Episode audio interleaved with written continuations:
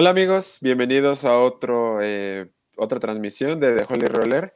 Esta vez vamos a tocar eh, pues, los premios de la NFL al final de la temporada del 2020 y hoy estoy acompañado de nueva cuenta por mi querido César. ¿Cómo estás César? Bien, otra vez aquí a, dispuesto a pelear contigo. es justamente eso venimos a, a discutir y a que se ponga sabroso este pues ahora sí que este, este tema. Y pues va a ser interesante ver cómo, eh, cómo se dan los premios de la NFL, ¿no? E, estos premios que siempre son tan controversiales, que si no siempre son a, a una misma posición, que lo merece alguien más, que todos tenemos nuestras opiniones, pero pues aquí vamos a ir desglosando eh, pues cada quien nuestras opciones. Vamos a dar tres por cada premio y al final vamos a decir con el que nos quedamos, que creemos que va a ser el, el, el ganador. Entonces, pues, ¿te parece si empezamos con, a lo mejor no el más obvio, pero el que casi todo mundo estuvimos hablando durante toda la temporada, que sería el MVP? A ver, danos tus, tus opciones. Mis opciones no son tres, tenía dos. Este, mira, yo al inicio de la temporada, hasta la semana 6, tenía un candidato todo el mundo lo candidateó, pero por fin yo estaba de acuerdo, porque dije, bueno, para lo que tiene de, su lado y como apoyo, pues sí, considero que está haciendo mucho, que es el famosísimo Russell Wilson. el otro que tengo, pues es obviamente Aaron Rodgers. Entonces, eh, yo creo que por ahí están los dos. Este, ah, bueno, el tercero que podría poner, que supongo que no lo va a ganar porque hay uno que es más fuerte que él, que es Josh, Josh Allen por lo que está haciendo con, su equipo, que realmente es destacado la temporada, pero en playoffs, pues no sé si son los nervios, pero considero que está bajando un poco el rendimiento de lo que le vimos en temporada regular. Entonces, esos, esos serían mis tres candidatos. Este, para el MVP, los voy a ordenar. El que yo creo que va a ganar va a ser Aaron Rodgers, sin duda alguna. El que podría llegar a competir con él actualmente es Josh Allen y pues ya totalmente descalificado podría ser eh, Russell Wilson. Aunque creo que en esto podría por ahí, digo, en un mundo no muy lejano, una de esas está Patrick Mahomes anda dando este, el campanazo, pero bueno, considero que está muy lejos, por Aaron Rodgers pesa más actualmente todavía. Sí, yo, eh, pues mira, concuerdo totalmente en el, en el MVP, me parece que va a ser Aaron Rodgers, pero en la conversación pondría... Eh, sin duda a Derrick Henry y a Josh Allen. Eh, me parece que Derrick Henry está en el segundo lugar, o sea, llegar a las 2.000 yardas, eh, pues, es, pues es algo muy, eh, pues muy bueno para un, para un corredor. Entonces me gusta muchísimo Derrick Henry. Josh Allen también, o sea, es de estos coreback que no entregó el balón en zona roja, entonces me parece muy buen candidato.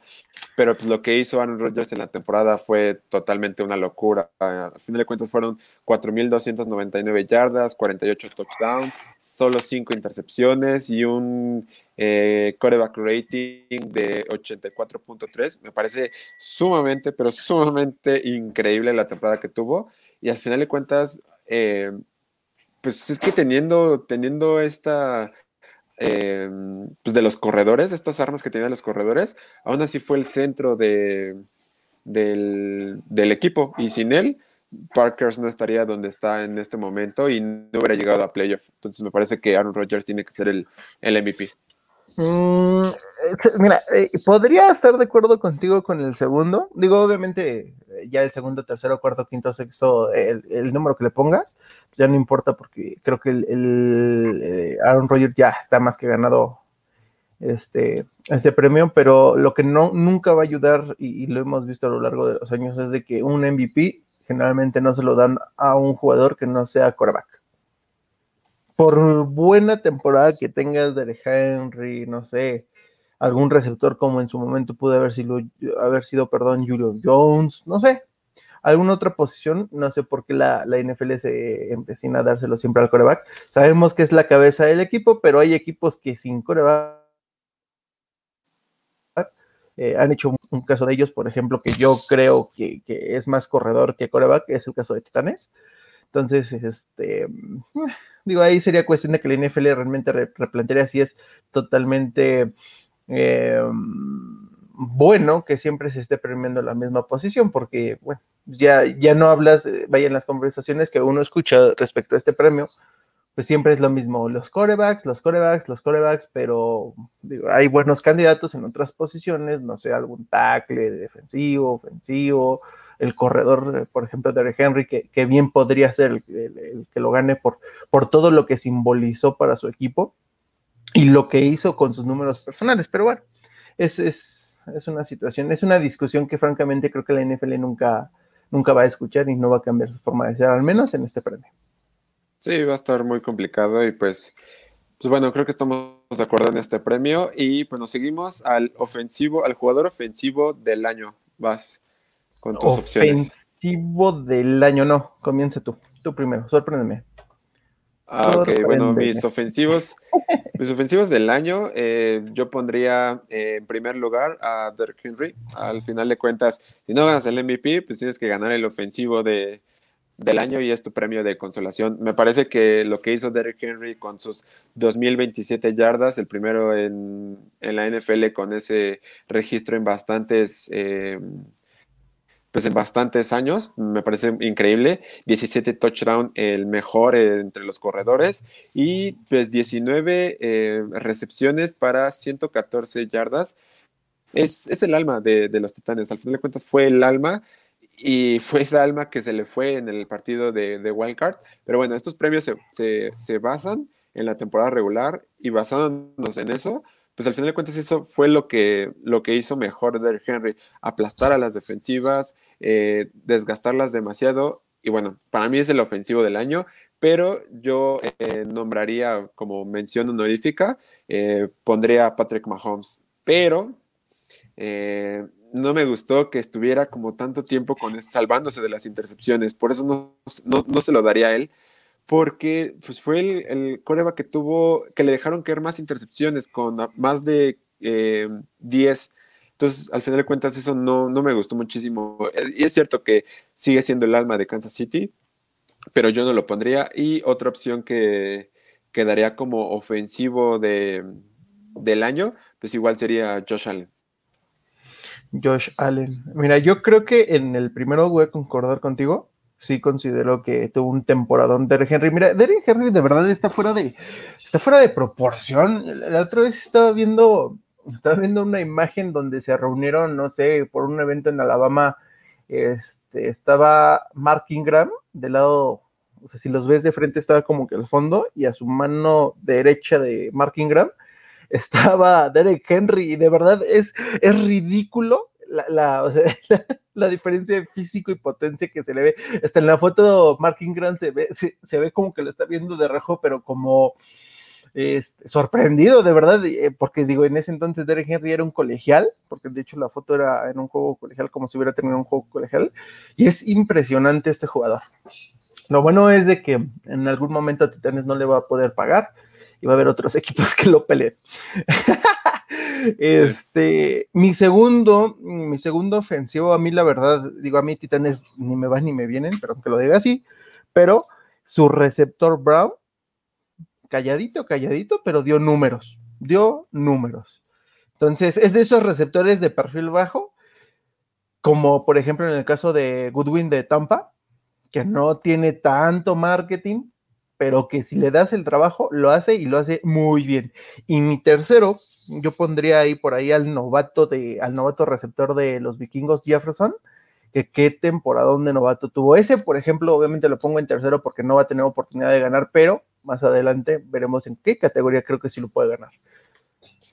Sí, uh, también, o sea, concuerdo muchísimo con los que dijiste, pero me parece que, pues sí, o sea, siento que están muy claros estos dos premios al menos.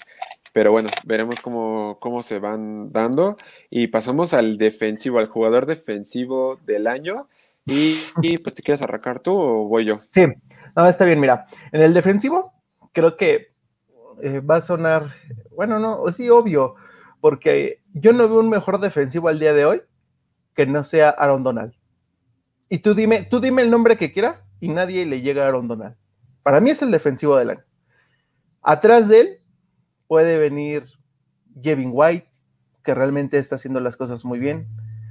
Mm, Y por ahí anda, no sé, eh, un cornerback que podría ser eh, este, Ramsey pero ese es otro premio que yo creo que también ya está totalmente entregado por, los números de, de Aaron Donald, que, realmente representa tal vez de la defensiva de los Rams más del 60% de lo que hace. Es decir, su presencia estando al 100% hace que, la defensa de Rams juegue a otro nivel, y cuando no está al 100%, la defensa de Rams, o bien lo que sería el soporte de Aaron este, Donald, que serían sus compañeros, pues realmente no, no lucen tan bien como cuando él está al 100%.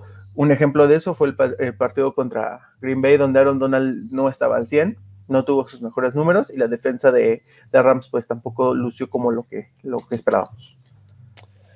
Pues mira, yo ahí sí voy a eh, diferir totalmente. Me parece que eh, las tres opciones que yo tengo, una sí incluye a Aaron Donald, por supuesto. Me parece que Aaron Donald con eh, todo lo que hizo durante la temporada regular es increíble, o sea, fue el alma de, esta defensiva y lo vimos en los dos partidos que tuvieron contra Seattle, los partidos eh, que tuvieron divisionales contra los Cardinals. Entonces, al final de cuentas, me parece que Aaron Donald tiene que ser un candidato fuerte, pero eh, también yo pondré en la conversación a Miles Garrett. Y Miles Garrett tiene que mm. serlo porque eh, cuando no estuvo lo vimos cómo sufrió eh, Cleveland. Y al final de cuentas, cuando él estaba, siempre estaba para hacer una jugada bastante grande.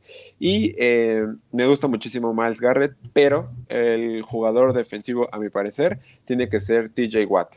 TJ Watt tuvo una temporada increíble con los Steelers, tuvo 15 sacks, el número uno en la NFL, tuvo eh, dos fumbles forzados y tuvo una intercepción y me parece que fue increíble, de verdad, fue muy, muy bestial lo que hizo TJ Watt. Y esta defensiva, pues al final de cuentas era eh, solamente Watt. Sin Watt lo vimos en el partido eh, que tuvieron los Steelers contra Cincinnati, el partido que tuvieron contra Buffalo. TJ Watt sin una producción bastante alta, la defensiva se venía abajo.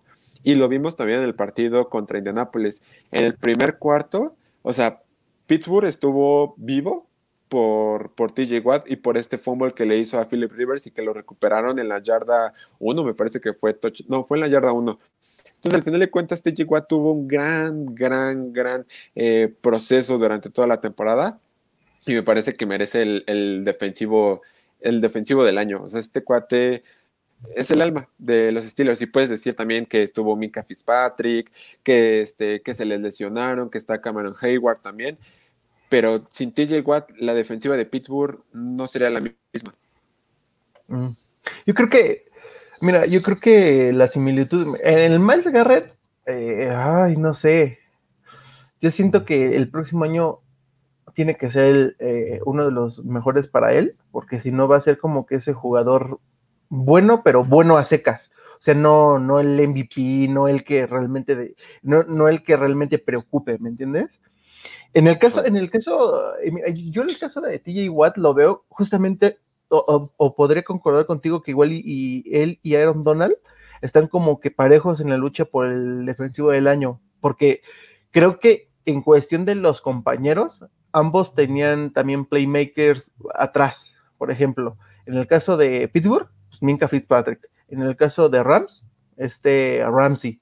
Entonces, como que estaban muy parejos en cuestión de los compañeros. Digo, yo, yo lo, yo pongo a Aaron Donald porque Aaron Donald, de verdad, yo, yo sí considero que él sí pesa más su ausencia en la defensa de, Rams que la ausencia de, de DJ Watt en la, en la defensa de, Steelers, ¿eh? Bueno, a mi forma de verlo.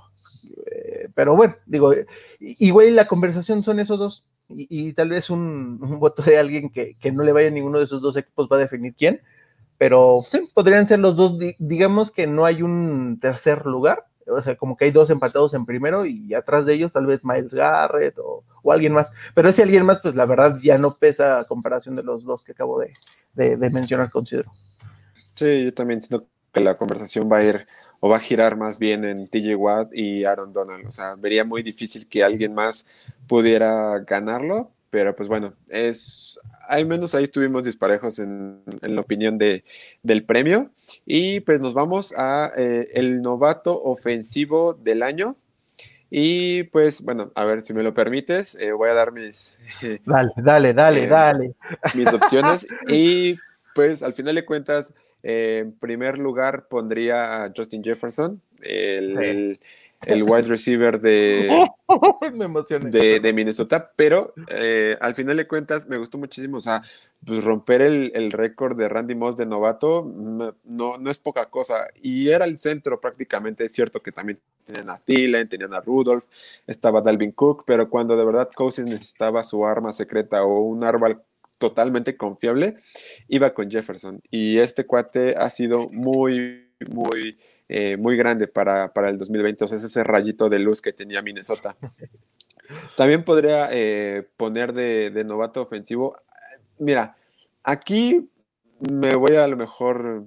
¿cómo alocar, alocar. No, no alocar, pero me parece que Jonathan Taylor, o sea, lo que hizo Jonathan Taylor con los Colts fue, o sea, una locura. O sea, este equipo renació, o más bien esta ofensiva renació y se salvaba por Jonathan Taylor todo lo que hizo, los, los récords que rompió para la franquicia y todas las yardas que acumuló, me parece muy, increíble. Y esta habilidad para, para desplazarse durante, o sea, por todo el campo abierto del juego, es increíble lo que hizo Jonathan Taylor. Pero voy a poner en primer lugar y yo le voy a dar el premio de novato ofensivo del año a mi querido Justin Herbert. Justin Herbert fue eh, lo que hizo, o sea, lo que hizo grande a, los Chargers, de verdad. O sea, 4.336 yardas, 31 touchdowns, solo 10 intercepciones y un quarterback rating de 69.6. Me parece increíble lo que hizo, de verdad. O sea, rompió el récord de touchdown para un novato de Baker Mayfield, rompió el récord de yardas para un novato. Y además de cuentas, o sea, perdón, es mi perro y se aloca a veces, pero eh, al final de cuentas es muy increíble lo que hizo Justin Herbert. O sea, dime, si le quitas a Justin Herbert a los Chargers, creo que hubiera quedado 0-16 o peor que, que, Jacksonville o que los Jets. Entonces, me parece increíble. Y por ejemplo, si tú le quitas a Minnesota Justin Jefferson o le quitas a Indianapolis Jonathan Taylor, creo que todavía se pueden mejorar. O sea, Indianapolis tenía a Heinz, lo va compensando. Y Minnesota, como ya había mencionado, tiene a Thielen. Entonces me parece que Justin Herbert es el alma y seguirá siendo el alma de los Chargers por bastantes años. Entonces yo por eso le doy el ofensivo del, año.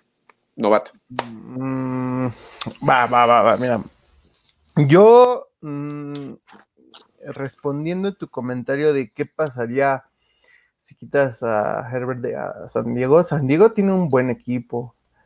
Los Ángeles. Ah, bueno, sí, discúlpenme la costumbre.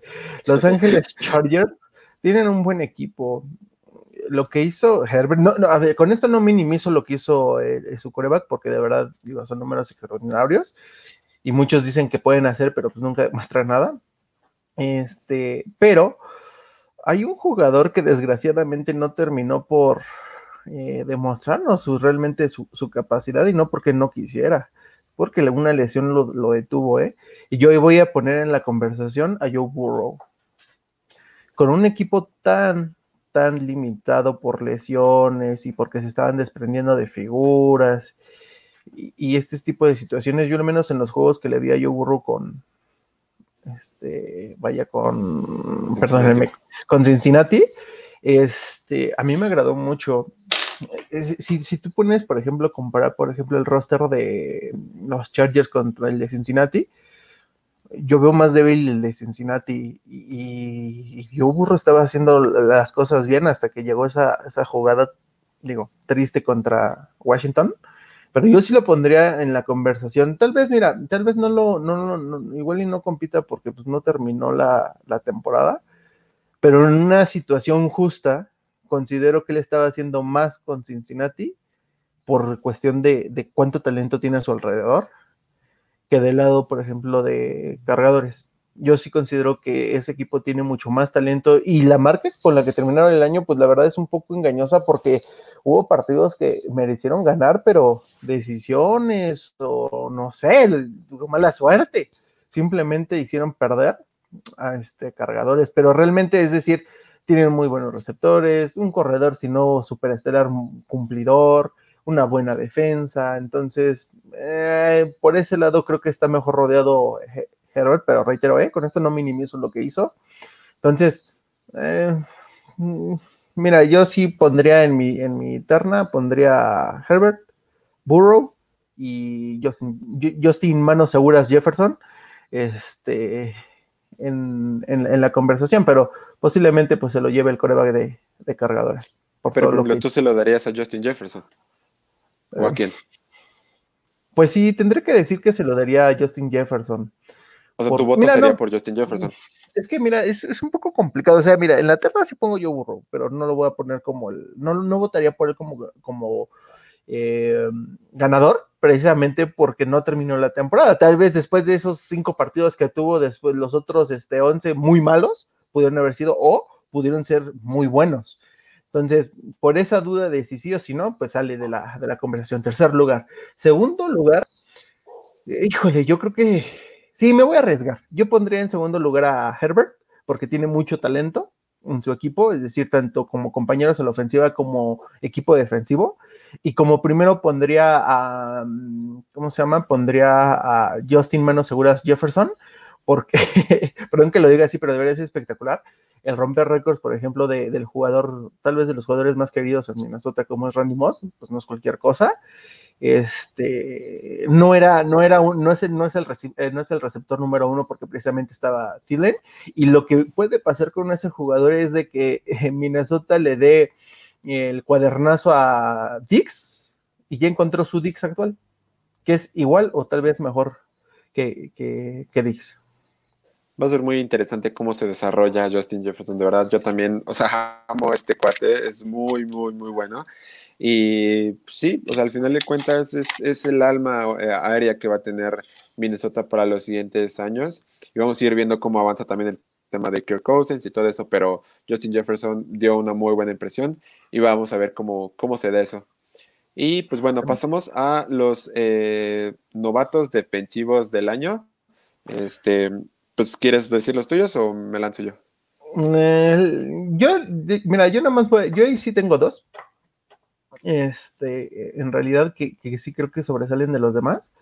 Uno de ellos es Patrick Quinn, linebacker de Ravens, y el otro, pues obviamente, eh, el pick número uno, que es este, bueno, el pick número dos, pero que pudo haber sido número uno sin ningún problema, este, Chase Young. Eh, de verdad es, eh, si ese jugador lo desarrolla, y mira que yo creo que tiene dos coaches muy buenos, Jack del Río y Ron Rivera, ese jugador de verdad que puede volver el rostro del equipo sin rostro de Washington. Este, entonces, eh, ay, híjole, el novato yo creo que, yo creo que realmente por lo que, por lo que representa, podría ser hasta Chase Young, porque como lo dije, por ejemplo, en el caso de Herbert, es de que Patrick Quinn tiene equipo, o sea, tiene muchos compañeros nuevos en la línea este, de tacleo, así como en, la, en el perímetro, y Washington no. O sea, yo sí puedo, podría decir que los tackles de, Washington a la defensiva son muy buenos, pero su perímetro, la verdad, es totalmente una incógnita. Que jugaron bien en el playoff, sí, pero son una incógnita. Entonces, mm, de esos dos, yo sí pongo como el mejor novato defensivo a Chase Young, por mucho. Sí, yo también concuerdo en poner a Chase Young como uno de los candidatos. Igual concuerdo con poner a, pues, Patrick Quinn. O sea, tuvo una gran, gran temporada y nomás, o sea, viendo sus videos, viendo los partidos de Baltimore, este cuate fue prácticamente el que estaba por todo el campo corriendo, tacleando, ah. eh, cubriendo en zona, cubriendo, cubriendo en personal. Entonces me gustó muchísimo Patrick Quinn. Pero yo también pondría, agregaría al menos ahí a Jeremy Chin. Me encantó este defensivo de, de, los Panthers. Es increíble la habilidad que tiene para ir moviéndose de un lado a otro, la habilidad que tiene para taclear.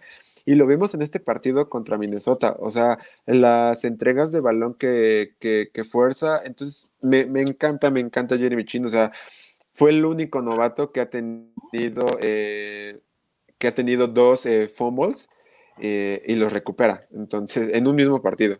Y aparte también es el único novato que ha tenido al menos un fumble forzado en dos partidos seguidos. Entonces, me encanta lo que hizo Jeremy Chin. Es increíble lo que, todo lo que hizo y pues al final de cuentas esta defensiva de Panthers se veía más o menos pues decente eh, en algunos partidos por él también, o sea, entonces me encanta Jeremy Chin. También pondría, aunque no lo consideraría tanto, sería Antoine Winfield, el profundo de, de Tampa Bay, me encanta, ha tenido una gran temporada, pero pues bueno, al final de cuentas creo que en Tampa tiene, tienes más nombres de, de qué hablar y no solamente él, como en el, caso de Jeremy Chino, en el caso de Patrick Quinn, que también ahí tienes muchos nombres, pero es que justamente Baltimore necesitaba un linebacker y ya lo consiguió. O sea, tú recuerdas el último linebacker bueno que tuvo y pues te recuerda, te recuerdas a Ray Lewis, te recuerdas a este a Mosley, a Terrell Sox, ajá. Entonces a mí este cuate me recuerda a ellos, es como un linebacker que es muy agresivo, que es muy rápido. Entonces me gusta muchísimo, me gusta cómo se va a desarrollar, pero sí, o sea, mi voto 100% va a ir a Chase Young, o sea, es cierto, tienes de un lado a, a Montesuet, es cierto, y tienes un, gran, em, como una línea frontal, un front seven bastante bueno, pero Chase Young es este cuate que te desequilibra tan rápido un partido y lo vimos en contra Filadelfia, lo vimos cuando, cuando em, contra los en el, primer, ajá, en el juego también el principio de contra Filadelfia. Entonces al final de cuentas este cuate hizo todo, todo, todo, todo, todo lo que, lo que estabas, lo hizo él. Lo, otro que lo hace ganar, de verdad, es el partidazo que se aventó contra Pittsburgh, ¿eh?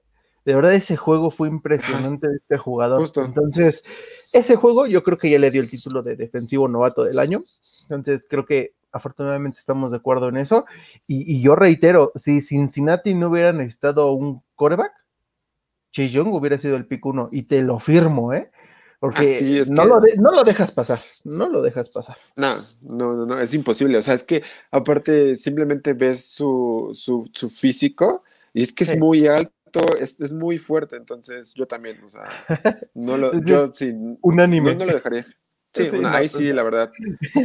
Chase Young. Yo creo que sí, ahí estamos este, de acuerdo. Y, y pues bueno, pasamos a la siguiente categoría que es la de coach del año que, mm, a ver, voy a, voy a sacarme mis, mis, mis, ¿cómo se llama? Mm, mis, candidatos.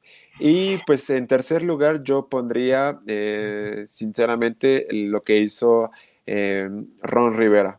Mm, me parece que con un equipo que se queda sin coreback, que tienes que pues, improvisar quién va a ser tu coreback, eh, la disciplina que formó durante el equipo, esta gran forma defensiva que le puedes ir agarrando a Washington, me parece que Ron Rivera hizo un gran, gran trabajo. Ese sería mi candidato número uno. Mi candidato número dos sería Brian Flores. O sea, Miami sin Brian Flores no es no sería el equipo que ahorita estamos como hablando de ellos. Al final de cuentas es cierto que tuvo decisiones polémicas con lo de Tua, con lo de Fitzmagic, eh, con decisiones. Ajá. O sea, al final de cuentas son decisiones pues, que sí, o sea, te sorprende, pero le funcionó. Y algo que a mí me gusta muchísimo es esta confianza que, confianza que le tienen sus, sus jugadores. Como de, ok, pues el coach lo está diciendo, pues venga, vamos a rifarnos y vamos a sacar los partidos. Y esta agresividad de tomar las decisiones en el mero partido, porque otros espera que termine el partido y haces los cambios, ¿no? Al final de cuentas. Y él no, él a la mitad del partido, lo vimos contra Denver, lo vimos contra Riders. Entonces, al final de cuentas, y lo hubiéramos visto, me parece. No digas Riders, por favor. sí, no, ah, perdón, toco este. Temas sensibles. Temas sensibles, heridas sensibles, de hecho limón a la herida. Pero bueno, al final de cuentas, me parece que si, o sea, imagínate en el, último partido, si Buffalo, si, más bien, si Fitzmagic hubiera estado listo para jugar contra Buffalo, pues hubiera iniciado Tua, pero en el medio tiempo lo hubieran cambiado por Fitzpatrick. Entonces, estos cambios me gustaron muchísimo y esta mentalidad defensiva. O sea, la, defensiva floreció enorme en, Miami. Pero ese sería mi candidato número dos. Y mi candidato número tres y al que le doy mi voto para coach del año es Kevin Stefanski. O sea, Cleveland es totalmente Kevin Stefanski. Cambió la cultura de un equipo, pues no quiero sonar mala onda, pero un equipo mediocre que tenía una, una mentalidad perdedora, una mentalidad de desconfianza hacia ellos mismos, y lo vimos, o sea, es su primer año y que los lleve hasta los playoffs. Y es cierto, a lo mejor no quedó campeón, pero con el proceso que lleva, no me sorprendería ver a Cleveland como, como campeón divisional en, a lo mejor en un par de años, el próximo año o más adelante, pero de verdad es, es increíble lo que hizo. O sea, cambió a Baker Mayfield, a Baker Mayfield me parece que ya estaba perdiendo hasta la confianza en él mismo. Y Kevin Stefanski le dio la confianza de poder lanzar pases precisos, la, confianza de poder correr cuando lo necesitan y pues aprovechó todo el potencial que tiene en el backfield y qué decir de la defensa, que es también lo que mantuvo muchas veces a flote a, Cleveland. Entonces, Kevin Stefanski, me parece que es muy increíble lo que hizo y mi voto es para, para él, para coach de año. Mm, yo pondría, sinceramente, no sé, yo, yo pondría, yo pondría los, los mismos que tú, pero en orden distinto. Eh, yo creo que lo que ha hecho el entrenador de, de Miami, de verdad es muy significativo, ¿eh? Es, decir, yo, yo no le. A ver. Si tú te fijas el año pasado, eh, los dos equipos, tú veías como que un mayor progreso o una mayor probabilidad de que mejorara a, Cleveland que a Miami. Después de las palizas que se llevaron en sus casas, en su casa. Yo todavía recuerdo esa de contra Baltimore, donde les dieron hasta para llevar. Entonces, digo, suena, suena, la verdad, tal vez muy vulgar, pero es que de verdad ese partido hasta daba, daba pena ajena ver a, pobre Miami intentarlo y no, y no hacer nada. Entonces, mira, lo de Ron Rivera sí, para mí es tercero, porque sí, vaya, es un excelente este, head coach. No sé cómo Carolina se deshizo de él. Eh, tal vez ciclo, ciclos finalizados, ¿no? Los problemas que hay dentro, o sea, no sabemos cómo, del equipo. exactamente. La, otra situación, obviamente, es pues todos los temas pues, médicos que ha pasado y, cómo se ha, este, cómo ha salido de ello y, y, ha logrado que, si bien Washington no sea el super equipo, pero al menos competitivo, o mejor que sus otros tres eh, rivales divisionales que de verdad son un, trío de muertos. entonces, sí, tercer lugar ahí. Y, lo de lo de Cleveland, eh, híjole, es que nada más a Cleveland le faltaba en su momento pues, un head coach que realmente le dijera, pues puedes ganar. O sea, no porque seas de Cleveland no tienes derecho a ganar, porque digo, históricamente, pues la ciudad no gana nada. Sus equipos principales, que es este béisbol, eh, básquetbol y americano, pues no ganaba nada. Ahora que se fue, por ejemplo, digo, saliéndose un poco del tema, que se fue LeBron James de, de Cleveland, dime dónde está su equipo de básquetbol, es como si le hubieran quitado esa, ese, ese chip ganador y otra vez vete a la, a la miseria. Los, el equipo de béisbol es bueno, pero no lo suficiente. Y el equipo de americano, como tú le decías, traía un chip de está prohibido ganar en tu región. Entonces ni lo intentes porque no te va a salir. Entonces, sí, este, eh, lo está logrando. Eh, creo, que va, creo que para los dos va a ser un buen año el siguiente, es decir, qué tan realidad es el progreso de ambos, tanto de, el de Miami como el de Cleveland. Aunque creo que eh, posiblemente sea más sostenible el proyecto de Cleveland, porque son jugadores eh, con tal vez más tiempo en la NFL y Miami yo creo que sigue siendo un equipo en reconstrucción. Tan es así que el próximo año va a tener, sí, más bien este año va a tener dos picks de primera ronda por cuestiones de, cambio de jugadores. Entonces, eh, vamos a dárselo al de Miami precisamente porque prácticamente con la mitad del equipo hizo más de lo que mucho, mucha gente esperaba y más en esa división. Sí, va, a estar increíble. O sea, tengo muchísimas eh, ganas de ver cómo avanzan estos equipos y donde siento que nos vamos a dar cuenta del, proceso que, que, pueden ir creando va a ser en la agencia libre, en el draft y vamos a ver cómo manejan todo este salary cap y vamos a ver cómo manejan sus, sus rondas del, del, draft. Pero me, gusta, me gustan estas dos opciones y pues al final de cuentas yo nada más voy a poner como mención honorífica a Sean McDermott, el coach de, de Buffalo. Es cierto que todos esperábamos que Buffalo ganara su división, que Buffalo aplastara con, con, esta división que, pues, que no pensábamos que fuera tan peleada por lo que, lo que representa Patriotas, no sabíamos la incertidumbre de, de Miami y pues lo que pasa con los Jets. Pero me gustó muchísimo que hicieron, le cambiaron el chip totalmente a Josh Allen. Entonces también, o sea, es bueno de Sean McDermott y del coordinador ofensivo. Pero bueno, nada más es como mención honorífica y la verdad es que no creo que lo gane. No. Entonces, eh, Kevin Stefanski. Kevin Stefanski y Tom Flores pues, van a ser este, eh, pues, nuestros candidatos a votos seguros para, para el coach del año. Y bueno, yo creo que en esta siguiente categoría vamos a estar totalmente de acuerdo. O sea, no, no veo cómo alguien se atreva a decir otra cosa diferente. Pero a ver, arráncate con el regreso del año. Espérate, espérate, espérate. Este está muy difícil, este está muy difícil. no, pues no hay otro. claro está que es este, Alex Smith después de todo lo que pasó, son dos años donde pues, no jugó a nada, eh, tuvo que superar temas psicológicos, eh, propiamente sus temas médicos, eh, tuvo que superar esa parte de, que casi pierde la vida y, verlo otra vez de nuevo y su familia siempre al borde del precipicio por él, ver esa imagen de su esposa y sus hijos apoyándolo desde las gradas en su primer juego cuando volvió al campo. Entonces, es, mira, este, este premio, la verdad, yo creo que no hay nadie más que se pueda ganar. Es más, no podría ni dar ni un segundo ni un tercero porque de verdad lo que ha hecho Alex Smith, independientemente de que si es bueno o malo, lo que me digas es un jugador que yo entiendo que como todos es profesional y si todos los días se prepara para pues, ser el mejor en su posición, digo, desafortunadamente, eh, digo, como en, todo, como en todo en la vida siempre hay alguien mejor que tú, pero eh, eh, eso no te quita mérito de siempre estarlo intentando, que creo que es lo que, lo que ha pasado con Alex Smith y ese sí es un premio en solitario, de verdad, no, no hay un segundo jugador que, que se le acerque ni siquiera a la mitad de lo que ya tiene Alex Smith este, al día de hoy. Al menos. y a ver, ojo, y a ver, ojo, o sea, también está lo de Rotlisberger de que regresó, no jugó todo el año pasado, pero, pero venga, o sea, sí es cierto que tuvo lo de su cirugía en el codo, los problemas que tuvo durante la temporada y aún así sacó, pues es el que mantenía la ofensiva prácticamente de Pittsburgh como a flote y pues jugó toda la temporada y hasta jugó en playoff y fue, también es una gran historia.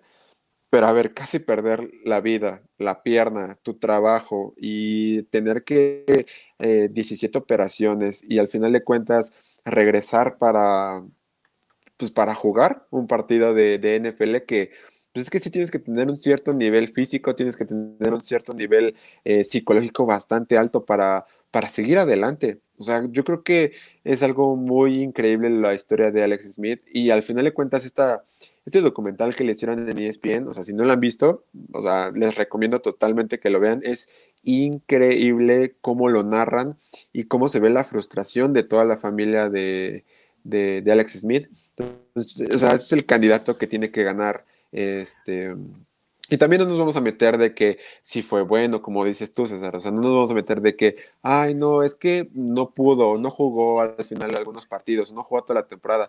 El simple hecho de tener 17 cirugías, casi perder la vida y regresar a jugar a la NFL, me parece que, que Alex Smith tiene que, que ser el regreso del año. Ya veremos después cómo lo manejan con su contrato, si va a seguir con Washington, si ya de plano se retira.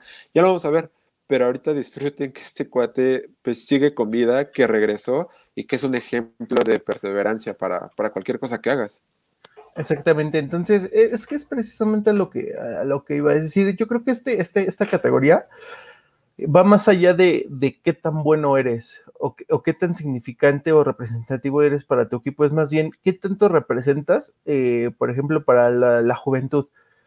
Ah, ah, digo, digo, yo creo que Alex Smith hoy para los jóvenes representa eso, o sea, la dedicación, el esfuerzo, el nunca rendirse, el estar ahí, intentar, intentar, intentar, intentar y agotar las opciones. Y si después de eso pues, ya no se puede, pues al menos no te quedaste con él. ¿Y qué hubiera pasado si hago esto o, dejo de hacer esto? Digo, por otro lado, pues obviamente una jugada en, en cuestión de segundos prácticamente le costó la vida. Digo, obviamente ya posteriormente por cuestiones de infecciones, todo ese tema, pero pues digo, eh, yo creo que este, este, premio es como que más eso, a la virtud de qué tan profesional eres y qué tanto, qué, qué, qué, qué ejemplo eres para tu comunidad, porque yo creo que Alex Smith, digo, debe de, debió de haber inspirado a mucha gente a realmente nunca rendirse y seguirlo intentando, intentando, que es el mismo caso, por ejemplo, el mismo discurso que vendió, bueno, no que vendió, que hizo este Davonta Smith cuando le dieron el trofeo Heisman, que es que la lección de vida es nunca te rindas, o sea, se te cierra una puerta y esa se te cierra, seguro se te abre otra, solo es cuestión de estar ahí e intentarlo, intentarlo, intentarlo y lograrlo, y yo creo que Alex Smith lo ha logrado, ya independientemente de lo que pase, digo, con su carrera, si decide retirarse o no, o no hay un equipo que apueste por él, pues digo, ya serán otras situaciones, pero al día de hoy, yo creo que es la inspiración de, lo que es ser realmente profesional y, hacer lo que más te gusta. Sí, sí, sí, opino igual. Y pues bueno, eh, aquí vamos a agregar, o sea, hasta ahorita son como los premios que, hay en la, NFL. Eh, obviamente está el Walter Payton, pero pues como ya sabemos que es Travis Kelsey, pues ya no lo mencionamos. Pero, pues sí, o sea, pues ya no, porque ya sabemos que va a ser Travis Kelsey. Pero eh, pues decidimos agregar al menos dos, eh, que es cosecha de nosotros para, para debatir. Y pues, a ver, sería la sorpresa como equipo y la sorpresa como jugador en la temporada 2020. Y también vamos a hablar de la decepción por equipo y la decepción como jugador durante esta temporada. Entonces, este, pues a ver, dinos tu sorpresa como equipo y tu sorpresa como jugador de esta temporada. Va. Mira, mi sorpresa como jugador. Yo, mira, yo espero que no, no me abuches, pero de verdad a mí me sorprendieron los números del Tyren de Las Vegas, Darren Waller. Eh, eh, mira, de, verdad digo, no, no es porque de verdad le vaya a Las Vegas, pero es un jugador, si tú te pones a investigarlo un poco, es un jugador que toda su vida, bueno, la mayoría de su vida, sí, su adolescencia y, sus inicios como adulto, siempre estuvo rodeado por eh, malas personas, por toma de decisiones totalmente erróneas, situaciones que precisamente lo, sacaron de, del equipo que lo había drafteado, que era Baltimore. Entonces, yo creo que esa es la, sorpresa, es decir, la parte de, que decidió intentarlo, rehabilitarse, de comenzar a tomar mejores decisiones y su carrera, en su carrera de verdad, yo hoy podría decir que si bien no es el primero porque está Kelsey, podría decir que compite por el segundo o tercer lugar como Tyren en toda la liga. Y, los nombres con los que compite es pues, obviamente Travis Kelsey y George Kittle de, de los 49ers. Yo creo que por ahí el tercero anda Darren Waller porque de verdad es un jugador yo, yo, yo podría decir que para los Raiders significó esta temporada el 50% de su producción en jugadas. Eh, eh, eh, juegos de verdad, rompió el récord de recepciones de un histórico de, Las Vegas, que era Tim Brown, inclusive por ahí mandó el tweet de felicitándolo. Entonces, para mí esa es la sorpresa, es un jugador que realmente no, no pasaba en el radar de nadie. Esta temporada de verdad tuvo un temporador que cualquier jugador firmaría en su posición. Llámese quien se llame. Esa es mi, mi sorpresa en el jugador.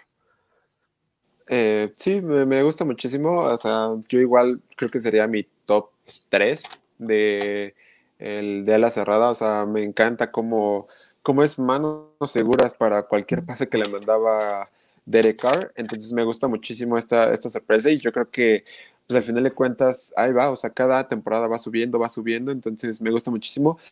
Yo lo único que tendría en comentario de él, y o sea, no es como de, ay, no, no me gusta, solamente de que yo creo que en este offseason se tiene que concentrar mejor en aprender a bloquear bien, o sea, tener un bloqueo seguro, porque lo veíamos en estas jugadas y volvemos al juego de Miami, el juego que tuvieron contra los Jets, o sea, de repente dejaba el jugador eh, así bloqueado y de repente le quitaba las manos y es como de, pues, síguele bloqueando, o sea, la jugada todavía no termina. Entonces es el único todavía como que, el único pero que le pongo, pero sin duda es top 3 de entre los Tyrants de la liga. es increíble su, gran nivel que tiene para, para ganar yardas de, después de la recepción. Entonces me gusta muchísimo. Ese tipo de detalles por lo que yo no lo pongo como uno, porque Travis Kelsey cuando bloquea, pues bloquea bien. George Kittle, George Kittle perdón, es, es, otro jugador que de verdad sabe bloquear y aparte, digo, sabe jugar ya este, como receptor. Entonces, no lo pongo como uno, sin el top 3, y para, digo, yo creo que esas consideraciones, creo que al día de hoy son más sus virtudes que sus defectos, y sí considero que en esa temporada baja es, yo creo que es en lo que va a trabajar, o en lo que tendría que trabajar. Sí, yo, eh, mi sorpresa, eh, ya lo mencionamos, y pues como no se le odia el novato ofensivo del año, yo a Justin Jefferson, eh, me parece que, o sea, creo, creo que esperábamos muchísimo de lo que podía hacer eh, Lamb, lo que podía hacer Jerry Judy, lo que podía hacer este, cualquier otro eh, receptor de esta clase que fue grandiosa. o sea, yo creo que esperaba hasta más de Brandon Ayuk de los 49 y de repente que Justin Jefferson llegue y rompa todos los estandartes que teníamos sobre la clase del 2020 del draft, me parece increíble y por eso sería mi sorpresa. Al menos yo no esperaba que fuera de tanto impacto en, Minnesota. Okay. Sí, la verdad es, que, mira, digo, en la siguiente categoría que, pusimos, yo lo voy a hablar, pero ese es otro de los jugadores con cartel bajo que están rindiendo mucho. Ya no sé, ya no sé qué, ya no sé si sea tan bueno eh, siempre poner como estándares, porque entre más esperas del jugador, más te decepciona. Y entre menos lo tienes en el radar, yo creo que es eso, como nadie, nadie lo ve, se esfuerzan más. Entonces, por ejemplo, es lo que pasa con él, con, con Brown de los Titanes, con Goodwin de, Tampa Bay. Si son, jugadores que nadie los ve y, eso los motiva, o yo creo que eso los motiva a ser realmente a dejar esos números que están dejando en esta, ese, ese buen sabor de boca que dejan al verlos, al verlos jugar. Digo, a veces uno lo sufre porque es en contra del equipo al que, al que apoyas, pero es un gustazo verlos jugar y, y, ese esfuerzo que entregan a, al deporte. Sí, sí, concuerdo. Y bueno, tu sorpresa de, equipo.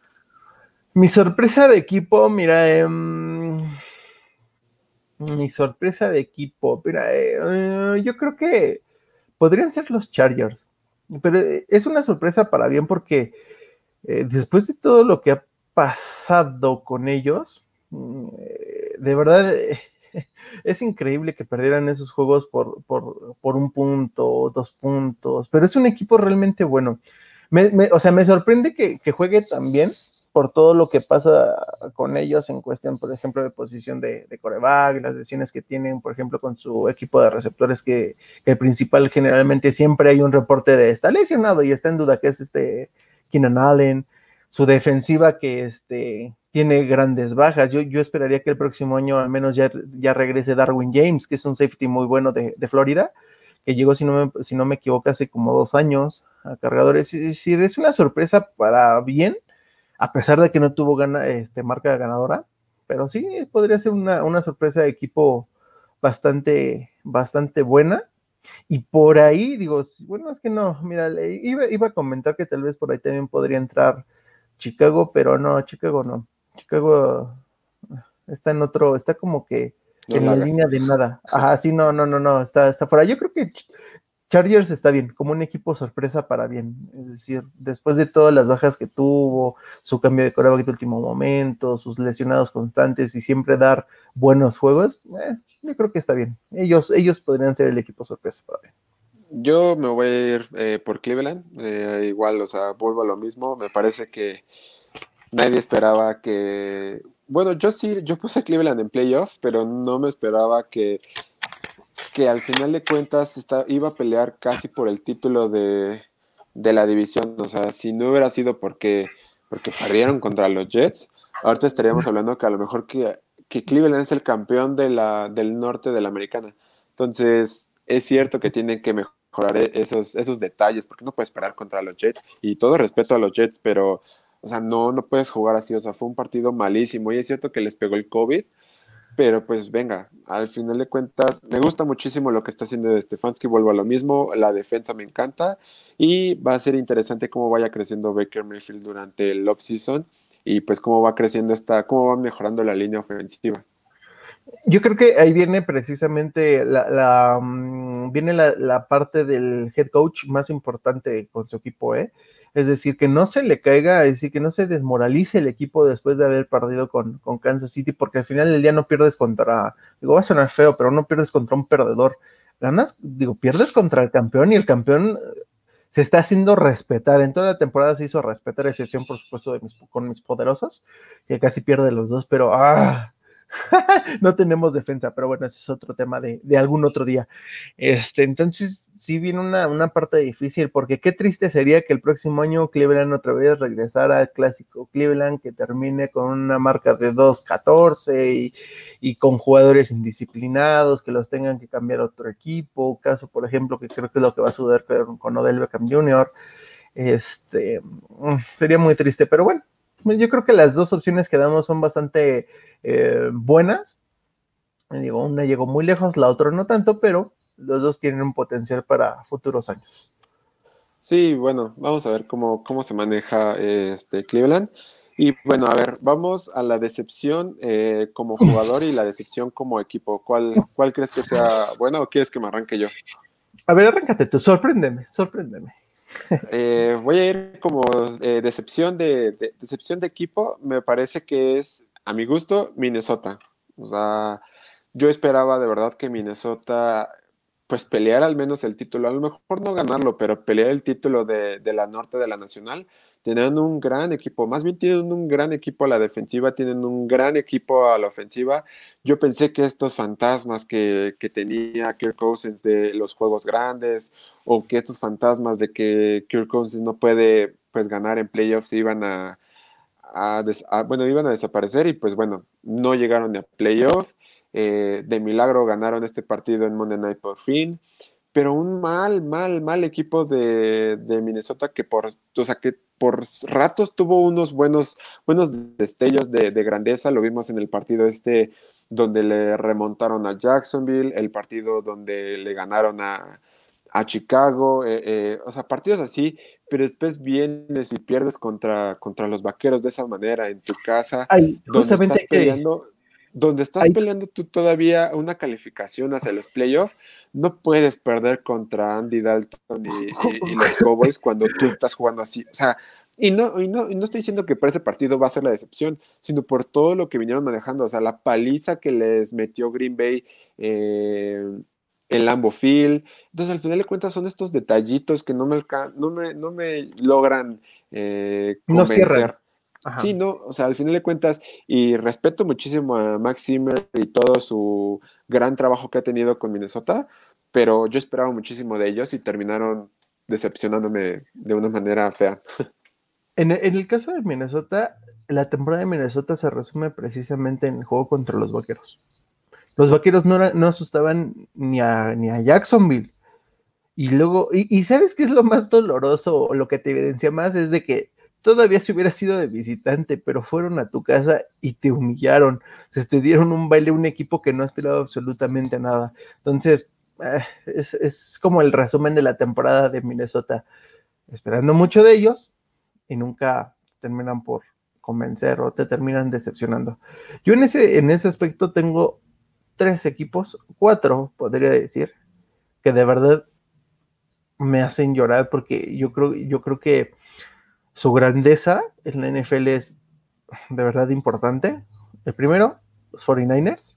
Yo sé, yo sé, y me vas a decir, bueno, pero tenían prácticamente jugando con el tercer equipo lo que di y, estas situaciones, pero de cualquier forma no, terminaron, es decir, las expectativas que se tenía sobre ellos, a pesar de que por ahí tuvieron algún lesionado y estas situaciones, yo no esperaba que realmente 49ers terminaran en el cuarto lugar, o, tercero de su, de su división, esperaba un poco más de pelea.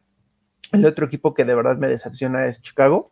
Chicago pasó porque realmente se encarriló, o sea, es decir, sus últimos triunfos fueron contra equipos que realmente no competían tanto, sí que no representaban eh, algo que los, que los pusiera a prueba.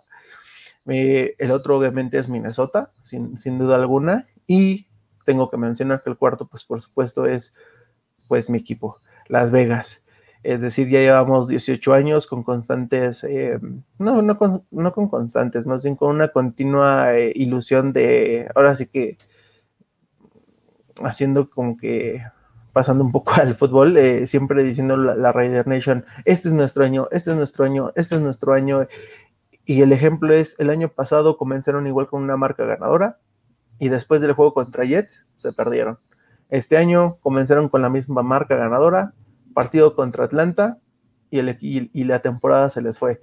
Eh, y lo más, y, sabes qué es lo que más duele, es de que, por ejemplo, en este último, y, mira, de los cuatro que te, que te, puedo dar, yo podría decir que el número es los Raiders, porque en esta temporada vienes de ganarle a los Santos, vienes de ganarle a, los, a Kansas City, que son juegos donde todo el mundo te decía, le van a dar una paliza a los Raiders, y lo sacaron. Y luego vas contra uno de los peores de la liga, como era en su momento Atlanta, y te, hace añicos. Y a partir de eso el equipo se comienza a caer, se comienza a caer, a caer, a caer, a caer. Ese partido contra los Jets, digo, yo festejo que de verdad, digo, ganaran, pero como mm, analista serio, ese partido no lo tenía que haber ganado Raiders. Ese partido lo tenían que haber ganado Jets.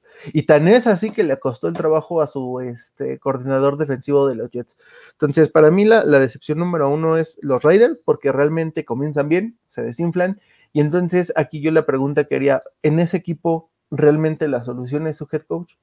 ¿Realmente está planeando bien el equipo? Porque, mira, yo, yo entiendo que, digo, no se dice por cuestiones de política y por ser político pero en, Las Vegas no hay un gerente general.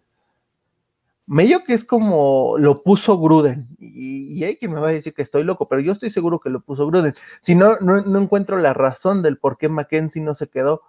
Yo creo que ahí hubo el choque de, de quién manda más, y pues obviamente, pues tristemente para los Raiders, pues ganó Gruden, porque si algo de reconocer al antiguo mm, gerente general de los Raiders Mackenzie es de que a raíz de que llegó e hizo las modificaciones correspondientes, se llegó a esos playoffs donde desafortunadamente Derek Carr se lesionó en el juego final de la temporada. Y ahí tú ya veías un progreso en los Raiders, pero llega Gruden y comienza a hacer sus movimientos, manda a Mari Cooper a Dallas, manda a Khalil Mack a, Chicago.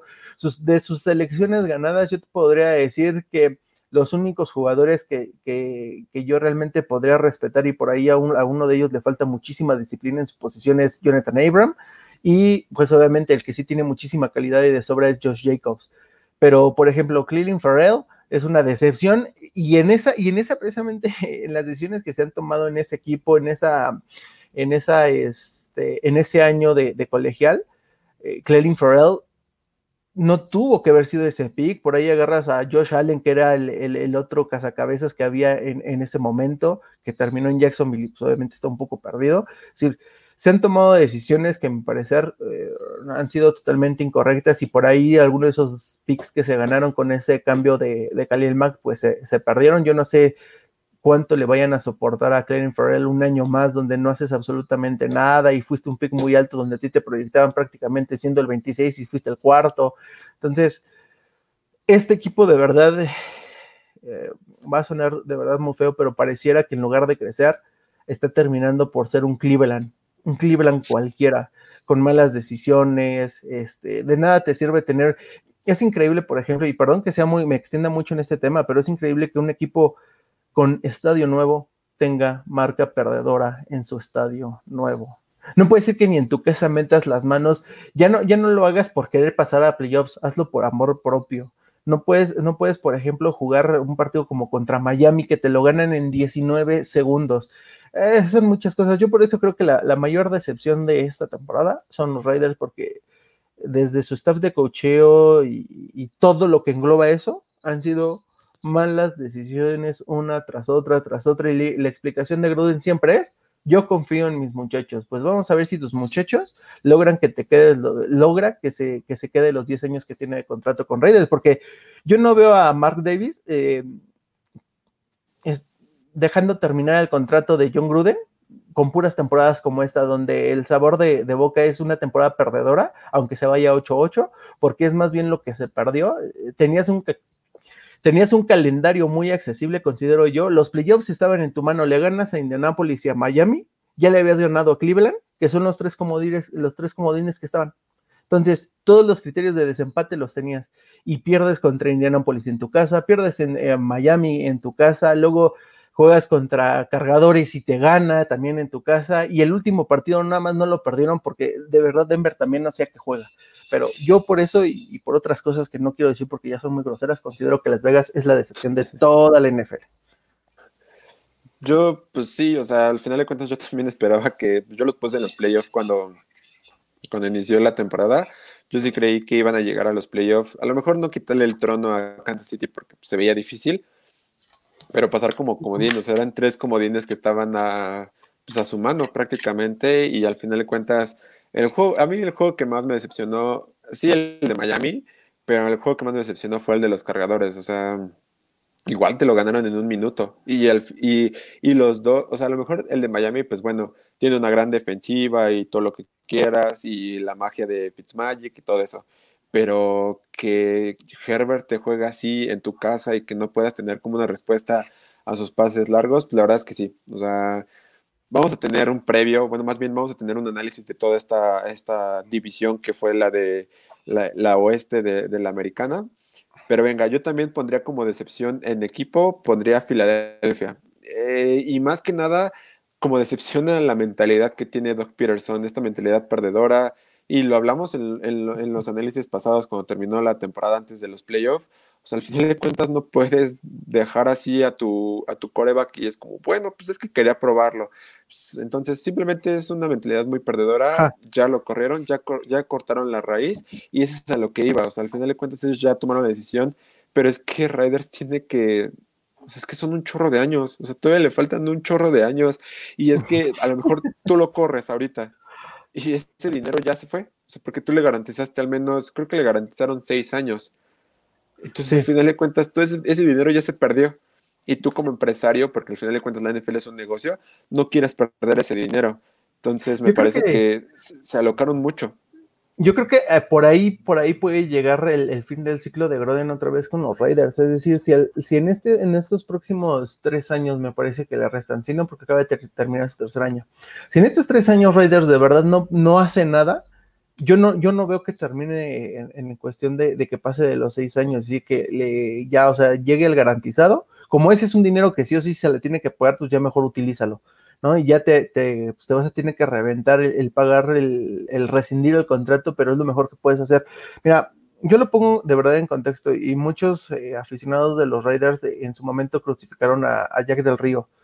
Pero tú veías el equipo de Jack del Río, yo me acuerdo, por ejemplo, ese juego contra los Santos en la temporada 2017 o 18, donde se la jugaron en cuarta y le ganaron a Drew Brees de último minuto y decías, ah, caray, luego juegas contra Kansas City en tu casa y en la última jugada otra vez con el reloj en ceros lo ganas, es decir, y pasaron a los playoffs. Entonces, yo creo que esa es una de las, eh, vaya, decisiones, es que el tema de los redes de es muy complicado porque tomaron decisiones desde los dueños, híjole, que me han dejado mucho que desear a mí y a toda la Raider Nation, que, mira, de verdad esta afición, digo, se ve muy muy ruda por cómo se, disfrazan y lo que quieras, pero de verdad es muy noble. Ha aguantado 18 años de tantas palizas, de ser el peor de la liga en todos los rubros, de, de, de, verdad, de ser, eh, y reitero, y perdón por el término, de ser la caca de la liga. Y, y es un equipo que a mí me podrás describir lo que quieras, pero es un equipo que representa a la NFL en su historia. Es decir, si tú hablas del NFL, tienes que hablar de Dallas, Pittsburgh, 49ers y los Raiders. Los Raiders. Los Raiders marcaron época y de una de otra forma, tal vez no con títulos, pero sí con su estilo de juego. ¿Quién no recuerda ese, ese, ese, equipo de... Justamente se cumplen o sea, hoy se cumplen 19 años del Talk Road, entonces también otra, otra cosa por qué recordar a los Riders. Entonces, hoy, hoy un día, un día como hoy, un día como hoy la Reina Nation lloraba. Sí, justamente, o sea, hoy, 19 de, de, enero, pero del 2001, fue que pasó el Talk Road. Y pues también, o sea, yo creo que, bueno, vamos a profundizar muchísimo en este tema durante el off-season para hablar de, de Riders y las decisiones que puede y debe tomar eh, también para la agencia libre, el draft y todo eso. Pero sí, sí es un tema bastante, bastante complicado y pues vamos a ir viendo. Y por último, eh, ¿cuál sería así tu jugador de excepción que tú pensaste que iba a lucir y terminó siendo como me? Tengo dos. Nick Bosa. Ah, no es cierto. Ah, Nick Bosa no cuenta porque él se fue lesionado. Él no cuenta. Eh, tengo que decir que mm, mi jugador de excepción también va por el lado de los Raiders. Yo sé que soy muy duro con mi equipo, pero cuando eres eh, de verdad, y, me gustaría que en algún momento alguien que, o algún periodista, si, si nos llegara a escuchar en algún momento o, viera este video en, un rebote de YouTube y lo viera y, nos escuchara, que le preguntara realmente Clelin Farrell qué tan comprometido está con el equipo y qué tan, eh, qué tanto entiende que ser un pick número 4 simboliza ser de los mejores, porque si estás en el top 5, quiere decir que eres de los 5 mejores en la posición que hayas jugado. No hay de otra, eres el mejor de todos. Y si te dieron ese voto de confianza, lo mínimo que puedes hacer es al menos mostrar el intento de querer serlo. Pero Clearing Farrell este año se fue sin capturas sin capturas, un top 4. Yo, eh, o sea, es, de no creerse. Y, la, contramoneda es el que eligieron en sexta ronda, que es Max Crosby, otro jugador que no tiene marketing, fue el mejor jugador a la defensiva de Raiders. Y a él sí, por ejemplo, digo, si a mí me lo dices, siendo muy objetivo, yo a él sí le veo la hambre por querer ser el mejor por siempre estar ahí, intentarlo, intentarlo. Y, sí, sé que hay juegos donde no, no salió, pero hay otros donde realmente sí inclinó la, la, balanza. Entonces, para mí la decepción es él, porque es un top 4 y demuestra ser que, que ni siquiera de primera ronda de, de, draft tuvo que haber sido, a mi forma de ver. Eh, a mí también yo siento que me sorprendió, de hecho Max Crosby cómo, cómo jugó me, me, sorprendió muchísimo, creo que fue grandioso su manera de, de, de, pues, de revivir un poco esta defensiva que, que, tenían, entonces igual ahí estoy de acuerdo y al menos por mi parte el jugador eh, de excepción, eh, Carson Wentz, o sea, sí, las, todo lo que pasó Filadelfia, pero es que aún así fue el líder en entregas de balón para los quarterbacks en, toda la NFL y al final de cuentas esta racha enorme de error tras error tras error, eh, pues yo sí le cargo muchísimo la mano a cómo fue la temporada de Filadelfia Carson Wentz. Eh, no puedo decir así como señalarlo totalmente porque también está el tema de Doc Peterson de la defensa, pero Carson Wentz tuvo un mal, mal momento y me parece que con este nuevo head coach que vayan a tener, me parece que sí van a o sea, sí pueden revivir a Carson Wentz, pero necesitan darle otra vez la confianza porque ya la está perdiendo muy rápido. Yo creo que lo mejor que le pudo pasar a Filadelfia de verdad es que terminaron la temporada. Tienen que recuperar a su línea ofensiva que de verdad era muy buena. Tienen que recuperar a todo su staff de, receptores, su grupo de receptores que también son muy buenos. Eh, curiosamente, yo, yo le preguntaría hoy a Filadelfia, ¿cuánto extrañas a Nelson Agolor? lo dejaste libre, se va a los Raiders y tiene un temporadón. Entonces, bueno, no, no estoy diciendo que es el mejor receptor, receptor de la liga, pero digo, nadie esperaba que realmente fuera un pilar de la ofensiva de los Raiders junto con Darren Waller, este, Hunter Refro y Josh Jacobs. Pero bueno, el caso de Filadelfia, lo mejor que le pudo haber pasado es que se terminara la liga, se replanten objetivos, contraten a su head coach y comiencen a planear qué es lo que necesitan para para el draft. En el caso de Wentz, de verdad es, yo estoy de acuerdo, no es una, este, no todas las derrotas fueron su culpa, pero sí la mayoría y es, híjole, es, es una, es un tema muy delicado porque si no lo, o sea, si no lo recuperan, va a ser otro buen prospecto que por eh, decisiones erróneas de terceros terminó siendo malo. Entonces, este, creo que todavía, digo, si, tiene dos años. Yo, le daría dos años a Wentz de crédito. Este, si en dos años yo no le veo nada, yo, yo, me imagino que va a terminar como Mariota o como Winston, eh, un coreback segundón, que en algún momento lo van a poner como en tercera, en tercera opción de coreback, que es lo que, por ejemplo, a Winston hoy actualmente y a Mariota les tocó en el roster de Raiders en algún momento Mariota fue el tercer coreback porque estaba Peterman. Y mira que es Peterman, que, en el único juego que tuvo como, como titular con Bills tuvo como 10.000 este, intercepciones. Y en el caso de, de, Santos, pues obviamente Tyson Hill es Tyson Hill. O sea, él no, él no está enfocado a ser un gran coreback y aún así es, lo ponen por encima de ti. Entonces, si no llevan bien las cosas, si, si, el próximo head coach de Filadelfia no hace algo por Wentz, yo lo veo totalmente igual en un equipo cualquiera, como segundón, tercero, y algún día lo vamos a recordar porque llevó a Filadelfia al Super Bowl, porque tristemente para él, espérate, lo que te voy a decir, no lo ganó, no lo ganó él, entonces eh, es muy triste su historia, pero yo le daría de crédito dos años. en estos dos años también no Ajá. murió su carrera. Y aparte también cómo vaya creciendo Jalen Hurts, porque si él se pone a trabajar durante el offseason y demuestra, y, y en la temporada regular lo ponen, y sigue demostrando que puede ser el coreback de Filadelfia, me parece que Carson Wentz necesita un nuevo equipo e ir checando pues quién necesita un coreback o un backup o lo que sea, porque si no, el tiempo en Filadelfia se le va a cortar y pues va, a quedar un, un, talento que creíamos que iba a ser ahora sí el bueno. Y lo peor es que le pagaron un chorro, es que para que sea el backup más caro en la historia del NFL, pues también inventes, o sea, Filadelfia se locó muchísimo y vaya, ajá, ajá, o sea, imagínate tú ser el dueño de Filadelfia que tengas que pagarle a ese cuate por estar sentado ahí nada más. Entonces es, increíble y para mí por eso yo creo que es la mayor eh, decepción como jugador en la temporada. Y pues venga, es muy difícil ver, eh, pronosticar algo con Filadelfia, al menos yo soy de pronóstico reservado hasta como hasta que veamos un, un, coach, como dices. Entonces, vamos a ver cómo se maneja esta situación. Va a ser bastante divertido ver el off-season de, de, Filadelfia y en concreto de toda esta división. Sí, porque esa división, este tengo que decirlo, perdón que te interrumpa, esa división, de verdad, nada más porque las reglas, digo, autorizan de que pase el mejor de los peores, pero en un mundo normal y más, este, más eh, justo, de esa división nadie merecía pasar, ¿eh? pero bueno, digo, como dices, va a ser muy divertido ver quién, quién toma las mejores decisiones y nada más, una cosa más. En el caso de Wentz, yo solamente veo un equipo que pueda tradear por él. Y otra vez regreso a Chicago. O Chicago se lanza por Watson o Chicago se lanza por Wentz y es la última llamada para, Chicago y Nagy, ¿eh? Porque si el próximo año Nagy no hace que los Chicago Bears realmente sean intimidantes a la ofensiva, es otro em, head coach que yo creo que el próximo año va a estar en la silla, en la silla este, caliente, ¿eh? Si no logra algo con Chicago, pues gracias por participar y el que sigue y, y otra vez a comenzar proyecto en ese, en ese equipo.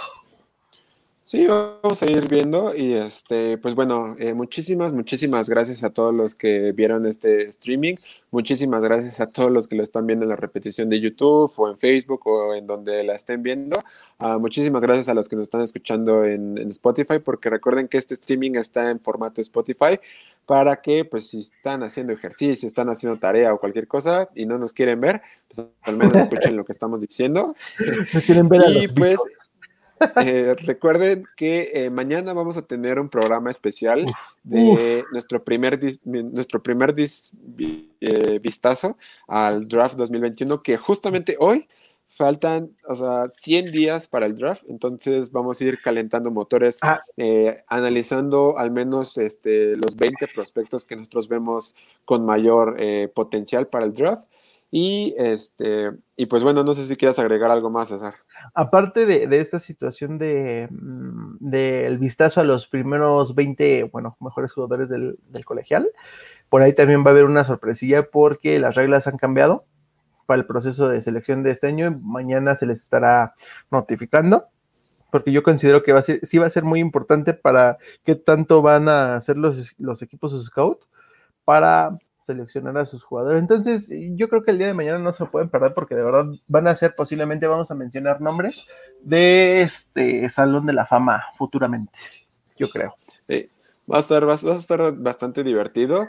Y pues muchísimas, muchísimas gracias otra vez. No se olviden de compartir, de darle like y recomendarnos con las personas que les cae bien, que les caen mal. Entonces aquí vamos a estar al pie de cañón todos los días hablando de NFL porque es lo que más disfrutamos.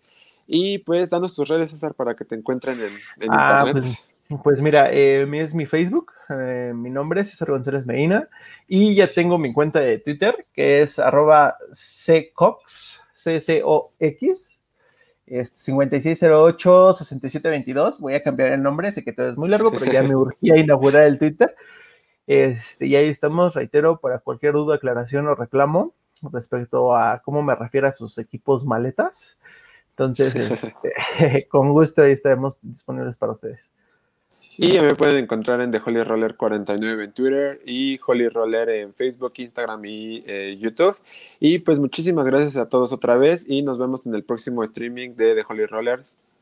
Chao chicos. Hasta luego.